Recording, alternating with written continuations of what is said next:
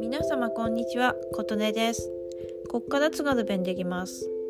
昨日ですねクラブハウスで日系系の大人の学びっていうルームで夜にスピーカーとしてちょっとお話しさせていただきました。で無事終わりました。すごく緊張してたんですけどね直前まで。本番はすごくいい感じで進みまして最高マークス130何人来たようですね。やっぱり夜にあの大人の学びっていう女性のテーマがすごい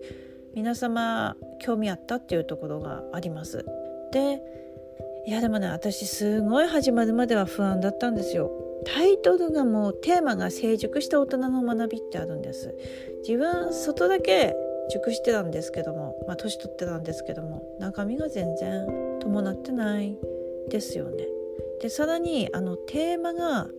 若い未熟な頃は貪欲に学び成長を楽しめました。さあ今はどうですか？成功体験からの学びを手放し学び続けるために語りましょうと。いや実は若い未熟な頃は貪欲に学びっていう学ぶ機会がなかったんです。高卒で青森の警察の警察官じゃなくて事務員でしたので。いや階級的にやっぱり男性警察官が上。次が下に女性警察官。それから男性事務員がいてそれから女性事務員。で女性事務員も独身事務員が上で子育てしてる事務員が本当末端っていう感じのなのでえ貪欲に学ぶ機会がないそして成長を楽しめるなどの成長もしたらただ29年間忍耐の日々っていう感じで成功体験からの学びを手放しってあるんですけど成功体験ないんですよね。承認する機会が与えられなかった。実際は制度はあるんですよ。ただそれをこう運用がなってないって言いますか。だって承認試験受けに行くってなるとちょっとそこの持ち場離れなきゃいけないじゃないですか。持ち場離れらないんですよ昼休みとかもあんた免許証作んなければ誰他に作れるのって作れないべって言われてやっぱ実質いけないじゃないですか。というような形でずっとそういう扱いされてきたのでまあね成功体験からの学びを手放し学びを手放しの前に「いやあんた勉強するのやめなさい」って言われてさ休息取んないと仕事にも支障あるからいい勉強やめなさいとか言われてたので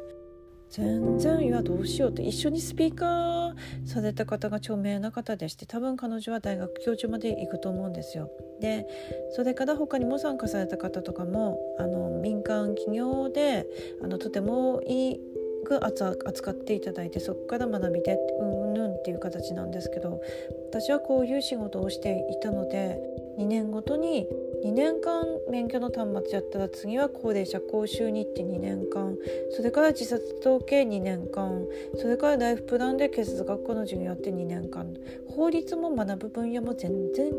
全部リセットなんですよねでまた端末さん戻ってシステムが全部変わって覚え直しみたいな感じでキーパンチャーしかやってないみたいななのでキャリアの継続性もないですしで当時は SNS も全部禁止でしたのでえーと、仕事しながら横のつながりとかに人脈とかする手段もないです。で LINE とかも入れた日にはもうバレたら観察に懲戒処分的な扱いになってしまいますのでそれもできない。でなおかつ仕事辞めて大学院に進みましたが同期とか元の上司とかに連絡するとあちらの方から見たら辞めた人と話すってことはそれだけで余計なこと言っちゃうと情報漏洩なので全然連絡もですも返ってこないわけなんですよ。というような状態でキャリアの積み重ねも何もなくスパッと人生前半あ思いさせてきたっていう感じでさあ後半ってもう自力で生きていくしかないですよねっていう状態なのでもうロールモデルもない自分なりに日々成長していくしかないっていう状態で、ね、それもあの学費の高い大学院の学費の元取れ高っていうとぶっちゃけ取れてないですよね。まあ中では喋りましたけど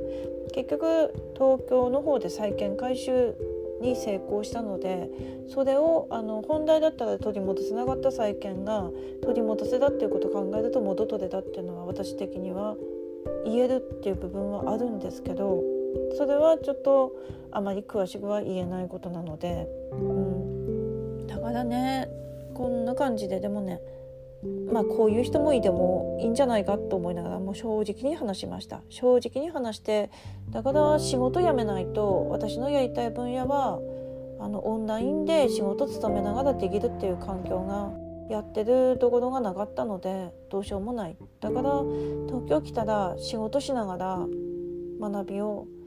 夜間大学院週末もしくは地域の公開講座みたいなもしくは科目履修などでいくらでも仕事しながら断絶キャリアを断絶しなくてもできるっていうことができる。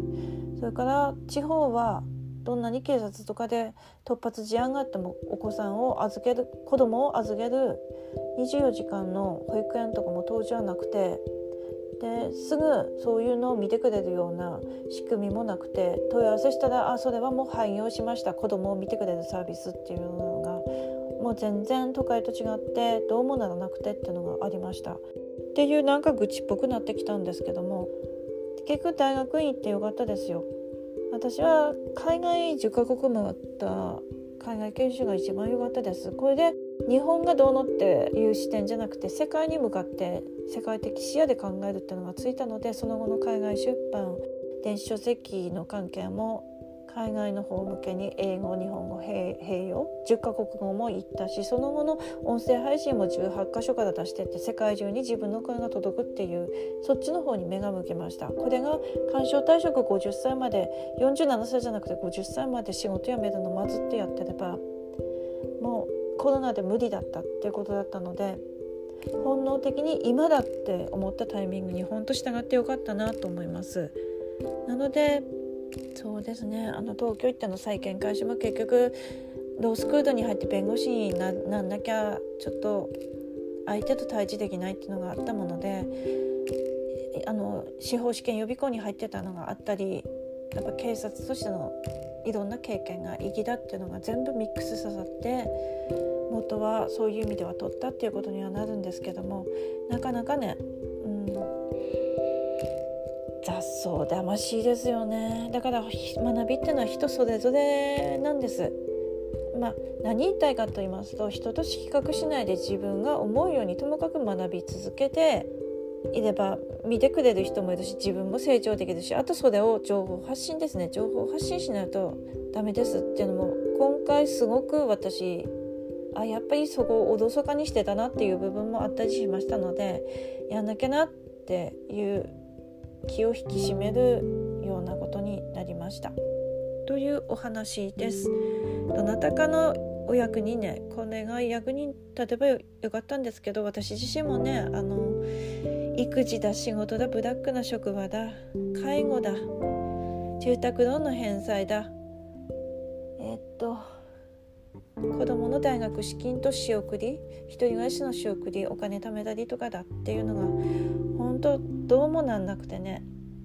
まあ終わってからってなるともう年取ってるんだけど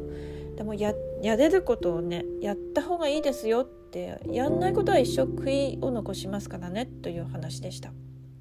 今日もお聴きくださりありがとうございました。